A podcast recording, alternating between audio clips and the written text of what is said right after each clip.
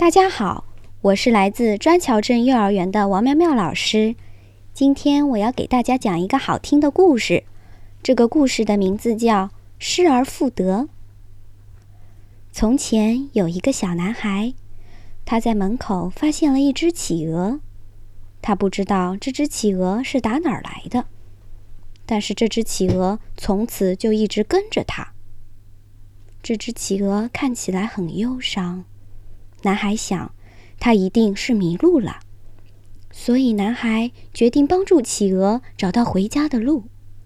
他去找了失物招领处，但没有人丢过企鹅。他问一些小鸟，但是他们都不理他。有些小鸟就是那么不爱理人。他想帮助那只企鹅，但也不知道该怎么帮。第二天早上。他发现企鹅是来自南极，男孩决定他要和企鹅划船到南极。然后他把他的小船拖出来，测量了尺寸和强度，收拾好所有他们需要的东西，最后把小船推到海里。他们向南划了很多天和很多夜晚，男孩有了很多时间讲故事，企鹅听了。每一个男孩就一个接一个的讲下去。他们在海上漂流过一个一个好天气和坏天气，终于他们到达了南极圈。男孩很高兴，但企鹅什么都没说。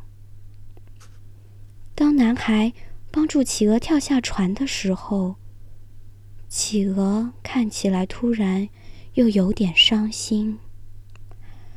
然后男孩说：“再见。”就坐船飘走了。